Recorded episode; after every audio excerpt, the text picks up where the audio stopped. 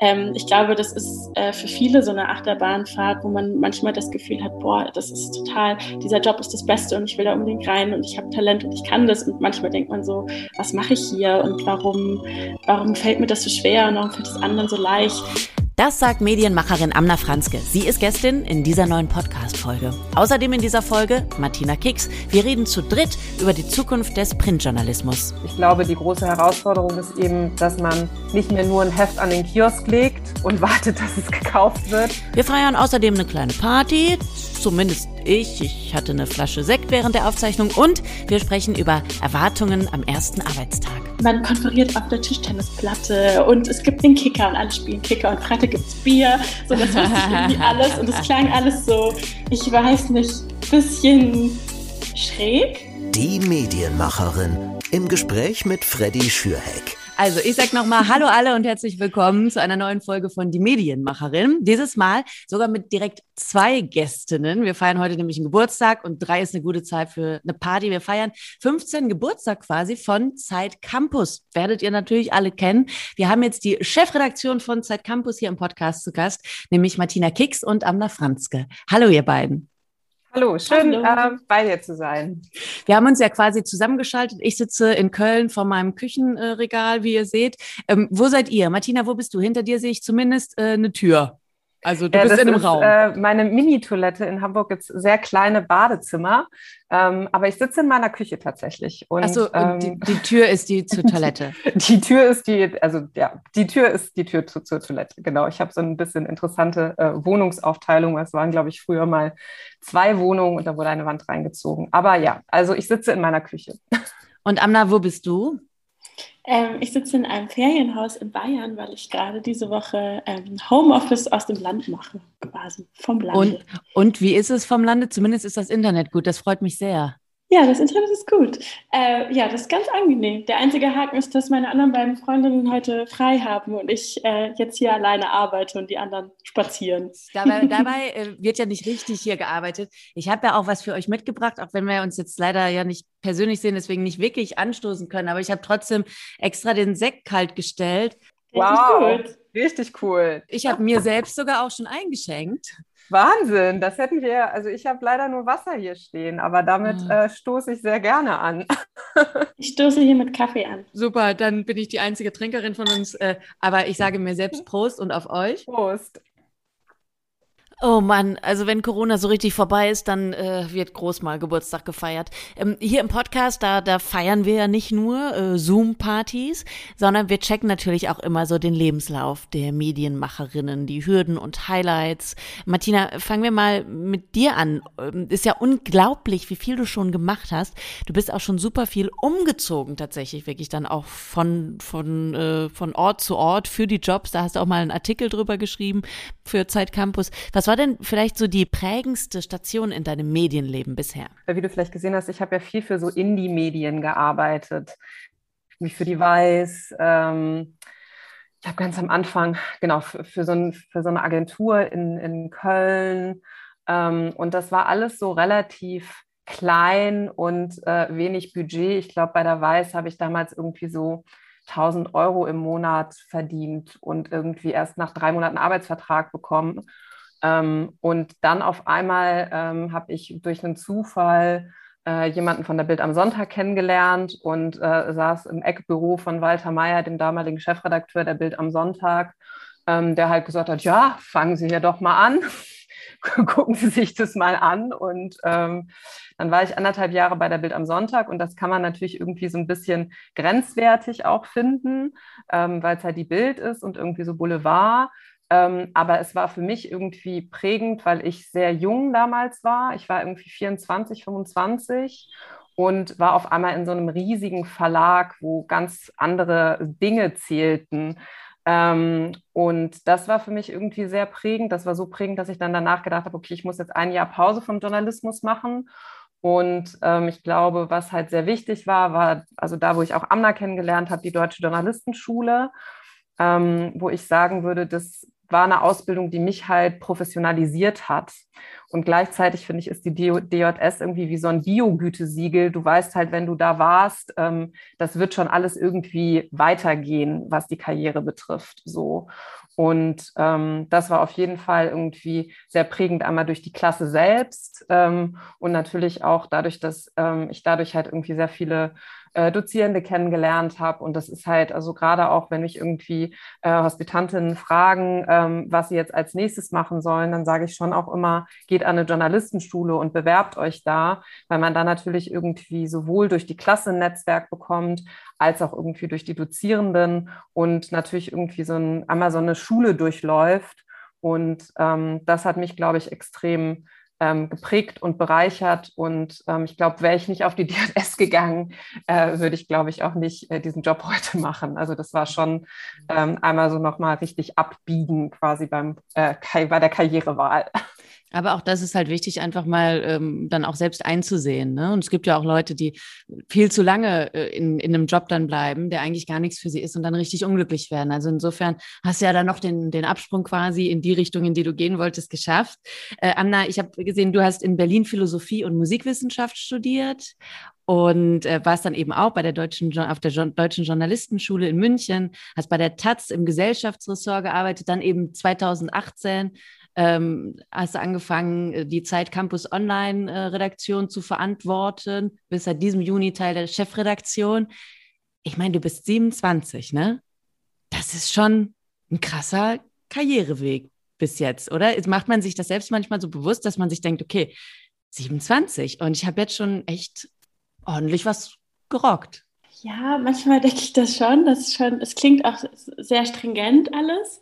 Es war aber ähm, noch so ein bisschen anders, weil ich halt nach der Journalistenschule, also nach dem Abi auf die Journalistenschule gegangen bin und dann seit ich 18 war, die ganze Zeit so das Küken war. Und ähm, das hat äh, total Spaß gemacht, aber war auch irgendwie aufregend und anstrengend und äh, eine Herausforderung ähm, zwischen lauter Leuten zu sein, die schon sehr viel mehr Erfahrung einfach hatten und sehr viel älter waren als ich. Ich habe mich immer so ein bisschen auf die Zehenspitzen gestellt und habe immer so versucht, äh, so souverän wie möglich ähm, da durchzulavieren ähm, und dass mir niemand anmerkt, dass ich irgendwie gerade von der Schule kam und irgendwie nur Schülerzeitung eigentlich gemacht hatte vorher oder mal so ein Schülerpraktikum im Sommer. Ähm, und deswegen habe ich mich so ein bisschen äh, ja über die Jahre daran gewöhnt, so oft die Jüngste zu sein in solchen Konstellationen und dann auch eben in Redaktionen.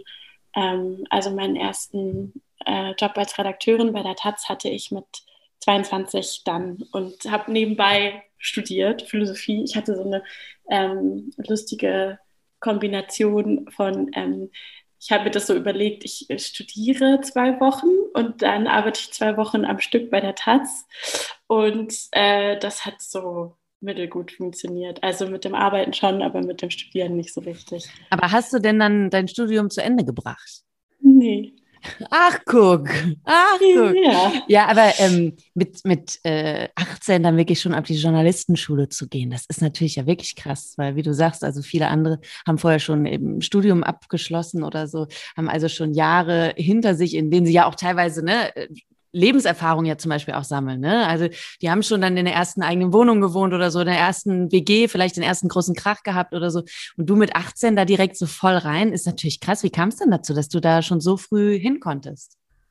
Ähm, so jugendlicher Leichtsinn auf eine Art. Also Journalismus war, und das äh, keine Ahnung, kenne ich viele, beschreiben viele ja, so, so ein Beruf, der irgendwie so eine bestimmte Faszination auf einen auswirkt, auch wenn man noch irgendwie relativ jung ist, so, ah, cool, Zeitung, da will ich vielleicht hin. Oder ich dachte immer, ich will so ähm, Rom-Korrespondentin sein und dann so in der Tagesschau so zugeschaltet werden. Das war so mein, meine Vorstellung, mein Bild. Und ähm, ich habe total viel und gerne geschrieben und irgendwie versucht, mich neben der Schule dann irgendwie auch so, so einen Weg da reinzufinden und habe irgendwie so Schülerpraktika gemacht und irgendwie in Sommerferien bei Münchner Merkur gearbeitet.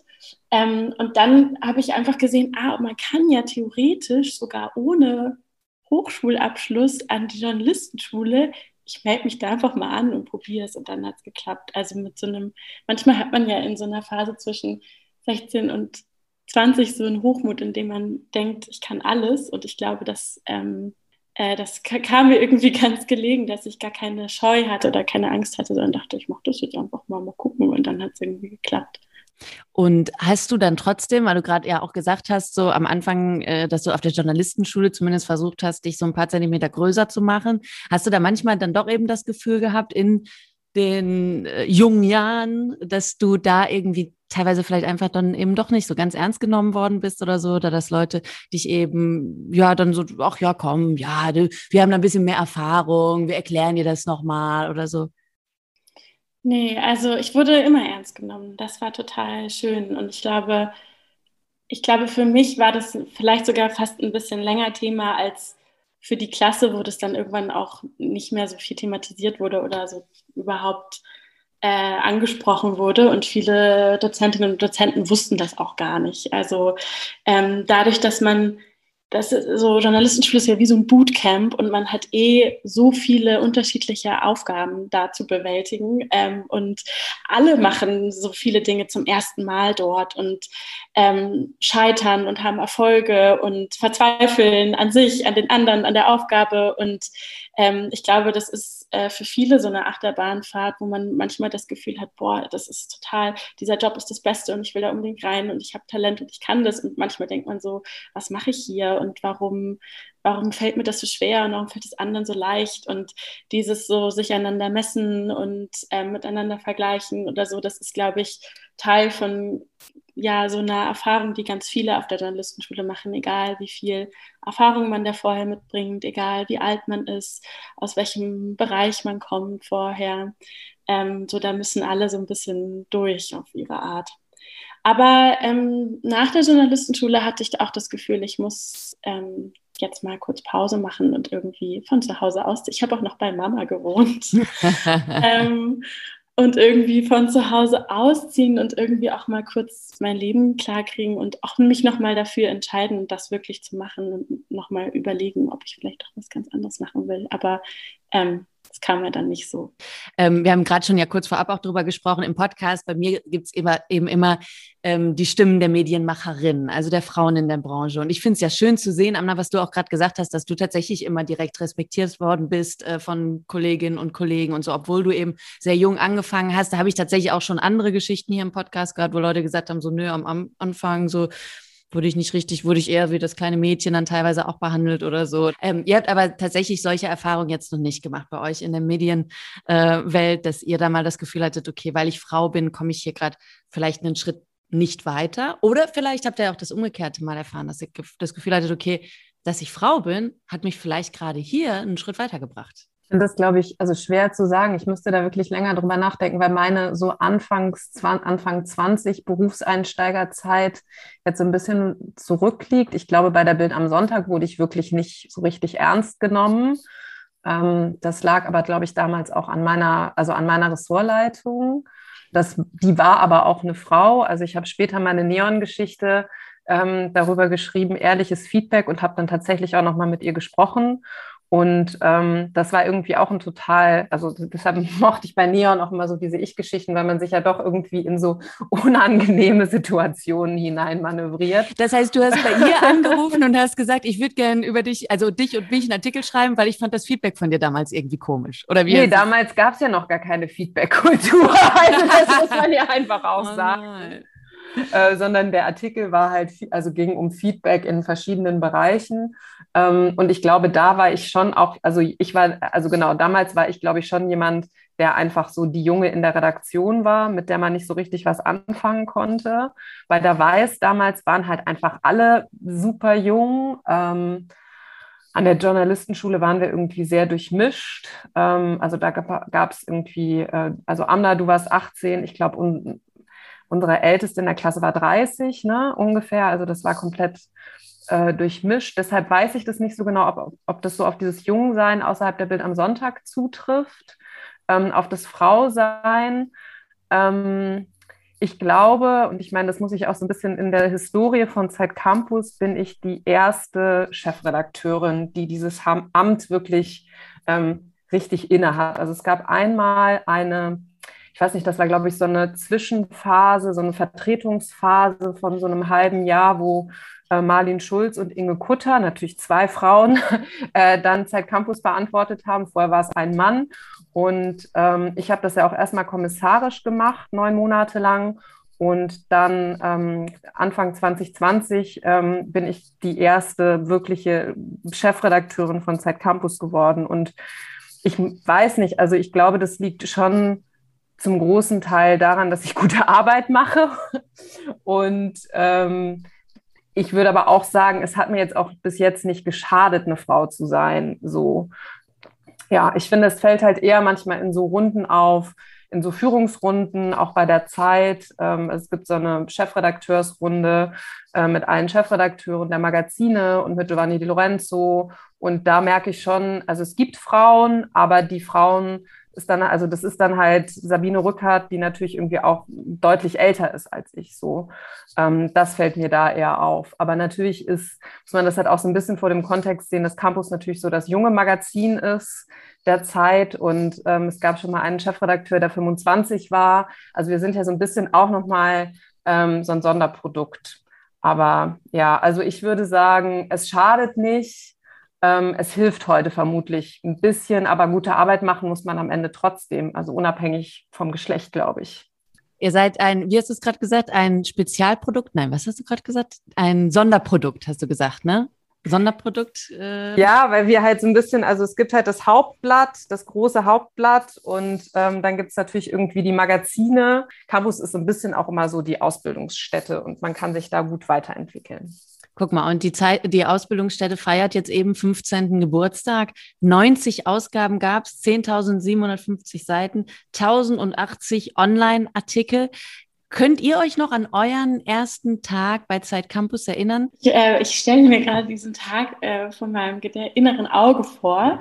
Ähm, Dazu muss man wissen, dass ich ja als Zeit Online-Redakteurin zu, zu Zeit Campus quasi gekommen bin, denn dass ähm, Martina und ich jetzt zusammen diese beiden ähm, Teams führen, ähm, das ist ja noch relativ neu. Das heißt, vorher war Zeit Campus Online ähm, vor allem ein kleines Team bei Zeit Online. Und das war mein erster Tag in Berlin. Ich war sehr aufgeregt ähm, und bin da in diese Redaktion gekommen, von der ich schon ganz viel vorher gehört habe. Es gibt eine, die machen es anders, ne? so Startup-Vibes. Es gibt so frisches Obst für alle in der Küche und man konferiert auf der Tischtennisplatte und es gibt einen Kicker und alle spielen Kicker und Freitag gibt es Bier. So, das wusste ich irgendwie alles und es klang alles so, ich weiß nicht, bisschen schräg, und dann kam ich an und es war genau so und es war alles aber auch sehr nett.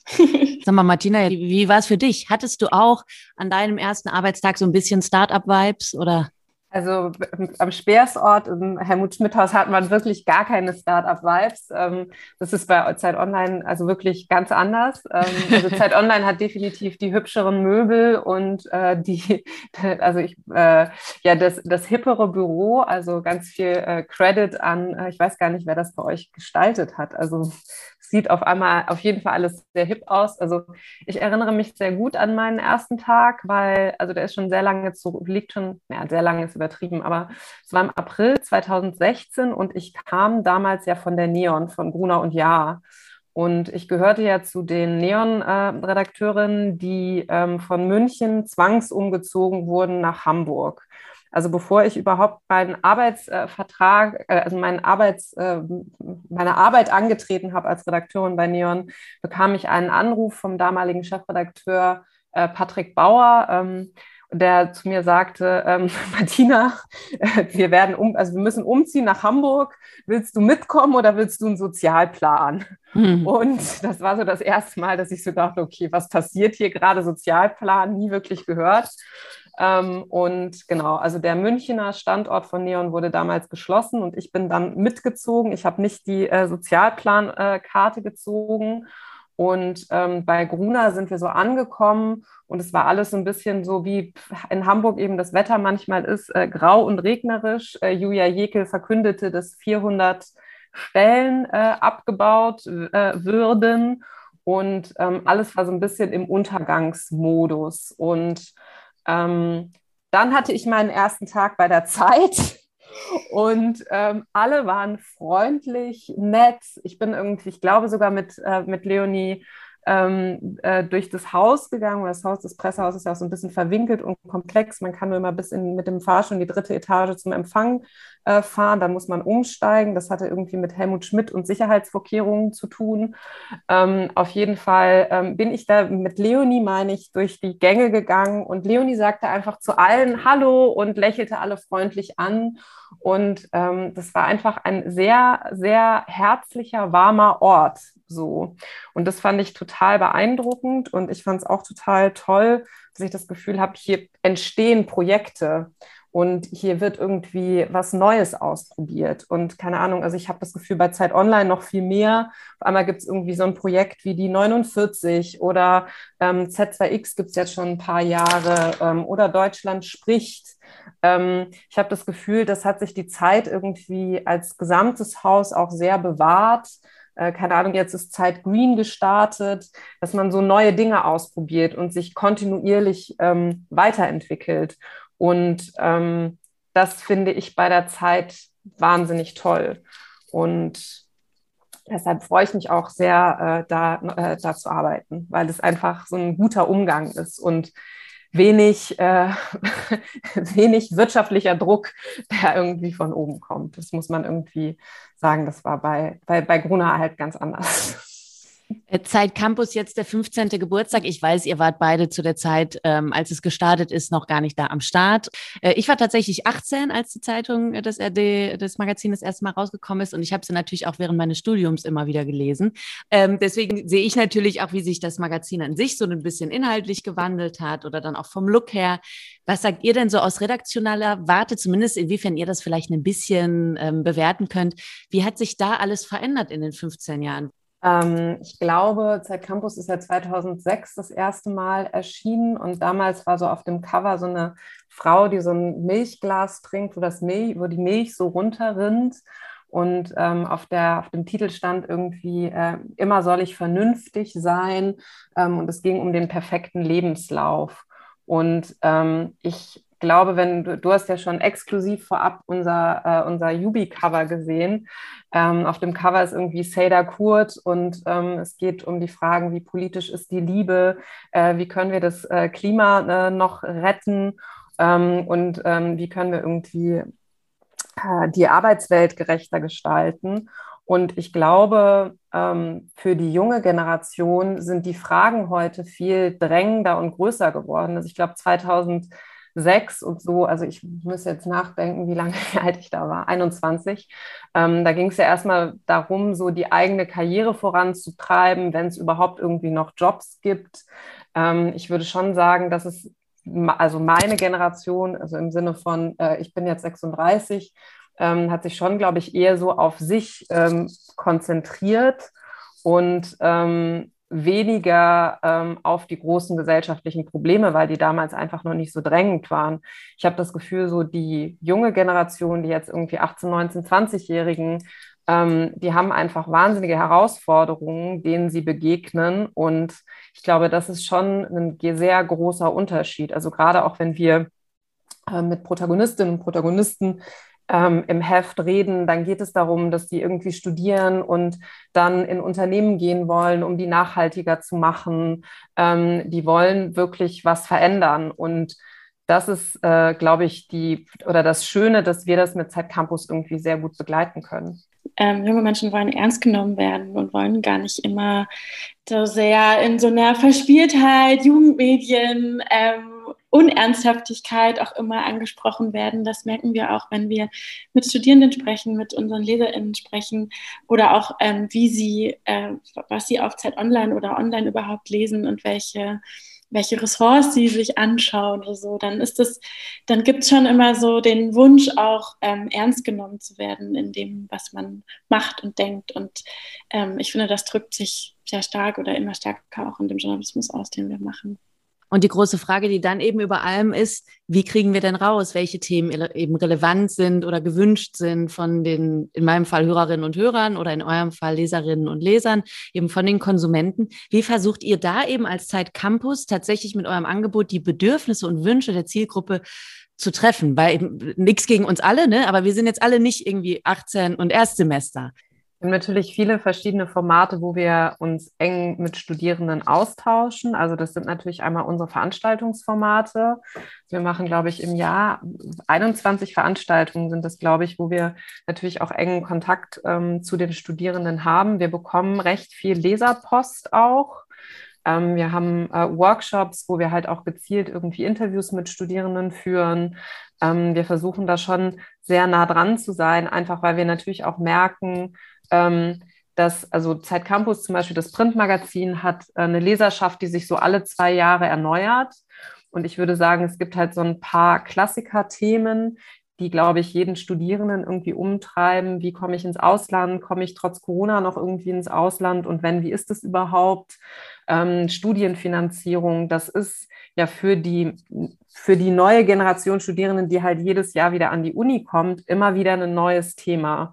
Und ähm, das dürfen wir auf jeden Fall auch nicht, nicht vernachlässigen. Und gleichzeitig ist es natürlich auch so, dass ähm, ja, wir viele Themen auch über Social Media irgendwie mitbekommen. Wir sind insgesamt, würde ich sagen, ähm, eine sehr junge Redaktion. Ähm, wir haben eine ähm, Kollegin, äh, Berit, die bei uns so ein bisschen ein Wort geprägt hat, das äh, heimliche Jugendwort des Jahres belastend. Und ich glaube, für viele Studierende ähm, ist die Situation, die Gesamtsituation gerade irgendwie belastend, weil die nicht an den Unis sind, ähm, weil die auf Social Media irgendwie sehen, was krasses in Afghanistan passiert und ähm, was dann auch noch mit dem Klima werden soll. Ähm, also ich glaube, viele in dieser Generation sind einfach ähm, ja, belastet und empfinden die Situation als belastend. Und es gibt ja auch immer wieder die Forderung, dass die Politik da halt eben auch mehr hinschauen muss, weil natürlich ist es so, dass halt ähm, ja einfach ähm, junge Menschen auch im Bundestag wieder unterrepräsentiert sein werden. Dabei sind das halt die Generation, die halt von den Entscheidungen äh, profitiert oder eben benachteiligt dadurch ist. Wenn ihr beide zusammenfassen müsstet, warum ihr Medienmacherin werden wolltet, was ist euer Antrieb? Also für mich ist es auf jeden Fall ein riesig großer Spaß und eine total erfüllende Arbeit, weil man sich mit so vielen unterschiedlichen Dingen beschäftigen kann, weil man sehr nah an ja, Zeitgeschehen ist und das mitprägt. Und weil ich einfach immer wahnsinnig gerne mit anderen Leuten zusammensitze, diskutiere, Ideen entwickle und ihnen beim Denken auch zuhöre. Ich bin ja auch so ein Brainstorming-Junkie, ne? Ich liebe ja Brainstormings. Ich klinke mich auch ständig bei Brainstormings ein, wenn ich irgendwo höre, ah, Brainstorming, bin ich dabei. Geil. Und manchmal kommt auch so, Freddy, bist Morningshow-Moderatorin, warum sitzt du hier beim Onliner-Meeting? Ja, ich weiß nicht. Ich dachte, ich bringe mich mal ein. Ich mag das total. Wie, wie sieht's bei dir aus, Martina? Was, was, was treibt dich an? Ähm, ich würde sagen, dass ich mich immer weiterentwickeln konnte. Also also als ich irgendwie angefangen habe, da war mein Traum Redakteurin werden und eine unbefristete Stelle bekommen. Und ähm, als ich die dann hatte, ähm, hatte ich auf einmal irgendwie das Angebot, in die Chefredaktion zu gehen, erst als Stellvertreterin. Damit hat sich mein Job einmal komplett geändert. Als ich dann Chefredakteurin geworden bin, hat er sich wieder geändert. Und trotzdem habe ich noch irgendwie die Möglichkeit, ähm, auch selbst ab und zu journalistisch zu arbeiten. Natürlich wird es weniger, weil das nicht mehr mein Hauptjob ist, aber trotzdem habe ich irgendwie die Möglichkeit, keine Ahnung, mit einem Kollegen zusammen haben wir Lilith Stangenberg interviewt, das ist eine wahnsinnig tolle junge Schauspielerin. Man, man darf halt immer alles fragen und überall hingehen und mit tollen Leuten sprechen und gleichzeitig kann man sich auch irgendwie, glaube ich, ähm, weiterentwickeln im Sinne von, wenn man Verantwortung für ein Team übernimmt oder für ein Objekt. Man kann sich neue Projekte ausdenken. Man kann sehr viel gestalten und machen und ausprobieren. Und das ist irgendwie wahnsinnig schön am Journalismus. Also 15. Geburtstag ist jetzt, auch jetzt versucht ihr natürlich wieder Neues auszuprobieren, Neues zu machen. Ich fand im Heft sehr spannend, ihr habt ja 30 Menschen bis 30 vorgestellt, die für euch Zukunft ähm, auf und also Hoffnung auf Zukunft machen. Das waren wirklich sehr spannende Geschichten, sehr spannende Menschen einfach, die ihr vorgestellt habt. Den einen oder anderen kannte man auch. Gleichzeitig habt ihr in diesem Heft auch angekündigt, ihr werdet ab jetzt gendern bei Zeit Campus. Das ist also schon mal eine große Veränderung. Was wollt ihr noch jetzt anstoßen in den nächsten Jahren? Was ist für euch die Vision für Zeit Campus? Ähm, wir haben schon darüber eigentlich total viel gesprochen vorhin, als es darum ging, was für unterschiedliche Themen oder was für einen unterschiedlichen Anspruch da auch diese nachkommende Generation hat. Und das wird uns die nächsten Jahre noch total begegnen. Das ist eine Frage, mit der wir da total ähm, genau da reinziehen, weil die werden die Art, wie wir Journalismus machen, nochmal herausfordern und prägen, glaube ich, die nächsten Jahre. Und ähm, das wird auch unsere Herausforderung sein, dem gerecht zu werden und das auch weiter zu verstehen, auch auf den Kanälen, auf denen sie sich bewegen und ähm, mit einem ganz anderen ja, Medienkonsum auch darauf zu reagieren und dort zu sein, wo unsere Leserinnen und Leser sind mit dem relevanten Journalismus, den sie auch wollen und von uns erwarten. Ich glaube, das ist ein total wichtiger Punkt, dass man oder dass wir auch dranbleiben an den Kanälen, die sich, glaube ich, in fünf Jahren, weiß ich nicht, vielleicht gibt es ein neues TikTok, ein, ein, ein neues Facebook, äh, ein neues Instagram, von dem wir jetzt alle noch nicht wissen, weil es in irgendeiner Schublade von irgendjemandem im Silicon Valley liegt. Ähm, also ich glaube, da halt flexibel zu bleiben und den, also Qualitätsjournalismus, den wir machen, ähm, auf die verschiedenen Kanäle zu bringen. Ich glaube, das ist, ähm, das ist eine, eine Herausforderung und es ist auch irgendwie ein, ein Ziel. Also zum Beispiel Amna hat ein ganz tolles TikTok-Format für Zeit Campus ähm, entwickelt, ähm, das halt auszuprobieren und zu gucken, ähm, was auch, also nicht nur wir auf der Plattform machen können, ähm, sondern auch um mitzubekommen, was eigentlich auf diesen Plattformen passiert. Und das Beste dafür ist halt, wenn man selbst dort ist, so und wenn man selbst irgendwie Formate dafür entwickelt. Und ich glaube, die große Herausforderung ist eben, dass man nicht mehr nur ein Heft an den Kiosk legt und wartet, dass es gekauft wird, sondern dass man äh, wirklich in, auf Instagram auf unsere Artikel aufmerksam macht, ähm, dass wir irgendwie, äh, wir sind bei Twitter, wir sind bei Facebook, ähm, neuerdings auf TikTok, ähm, dass wir halt also so ein bisschen die Leserinnen und Leser auch in diesen Kanälen finden und sie dort halt eben unseren äh, Qualitätsjournalismus finden und darauf aufmerksam werden und das halt eben ähm, damit am Ende halt zur Zeit gelangen. So Zeit Campus ist ja so ein bisschen auch die, die Einflugschneise für spätere äh, Zeitabonnentinnen und Abonnenten. Und ähm, das halt weiter zu gewährleisten, ähm, das ist, glaube ich, eine, eine sehr große Vision. Am Ende, das hatte ich euch ja auch schon in der E-Mail geschrieben, habe ich das Gefühl, wir wollen ja so, so ein bisschen auch was ähnliches, wir drei zumindest, ihr eben mit Zeit Campus und ich mit die Medienmacherin, also junge Menschen irgendwie begleiten, supporten, Wege zeigen, denen eine Stimme geben, Fragen beantworten. Deswegen zum Schluss euer wichtigster Tipp für alle neuen Medienmacherinnen und Medienmacher. Vielleicht ein Tipp, den ihr früher selbst gerne gehabt hättet. Ich habe mal einen ganz tollen Tipp bekommen, leider ein bisschen zu spät, aber ähm, ähm, wenn ihr auf einer Veranstaltung seid, irgendwie als Hospitantin oder als Hospitant, ähm, seid nicht, oder gerade als Frauen, äh, ihr seid nicht diejenigen, die irgendwie die Sektgläser am Ende wegtragt, sondern ihr seid da, weil ihr irgendwie eine Bedeutung habt und ähm, seid nicht diejenigen, die die Sektgläser wegtragen. Ja, total. Ihr seid genug. Also ähm, wenn man das Gefühl bekommt, ich kann das nicht oder ich bin nicht genug oder ähm, warum können die anderen das, ähm, dann muss man sich gerade auch als junge Frau bewusst werden, dass das, das ist auch, ähm, das wird einem auch immer wieder so eingebläut und kulturell mitgegeben, dass man nicht genug ist. Oder auch als schwarze Person, als Person, die von Rassismus betroffen ist oder als irgendeine andere Minderheit. Du bist genug und, und glaub an dich. Das klingt so richtig cheesy, aber das ist voll auch eine wichtige politische Message, glaube ich. Ihr beiden, es war richtig schön, dass wir gesprochen haben. Ich wünsche euch nochmal alles Gute zum 15. Geburtstag. Ich stoße auf euch an hier aus Köln. Ich wünsche euch weiterhin ganz viel Erfolg mit Zeit Campus, mit allen Zusatzformaten auf sämtlichen Kanälen, die ihr entwickelt und auf alles, was da auf euch beide auch als Medienmacherin noch zukommt in den nächsten Jahren. Prost! Danke für die Prost. Party, Freddy. Vielen, vielen Dank dir. Das ist äh, eine sehr schöne, gemütliche Party gewesen. Leute, ich habe gerade nochmal geguckt, das war tatsächlich jetzt schon die 30. Folge von Die Medienmacherin. Die Medienmacherin wird also 30. Wenn ihr mehr wissen wollt zum Thema Printjournalismus, dann hört euch doch gerne die Folge an mit Lara Gonczarowski, das ist die Chefredakteurin von der Deutschen Cosmopolitan, oder mit äh, Ronja Merkel, die äh, ehemalige Chefredakteurin vom äh, Journal Frankfurt. Da haben wir auch schon spannend über die Zukunft des Printjournalismus äh, diskutiert. Ansonsten freue ich mich über euer Feedback. Wenn ihr Fragen habt, Anregungen oder Wünsche, wie man hier einladen kann, dann meldet euch gerne bei mir ähm, über Facebook, Twitter, Insta, TikTok. Ich habe eigentlich alles. Also alles außer OnlyFans.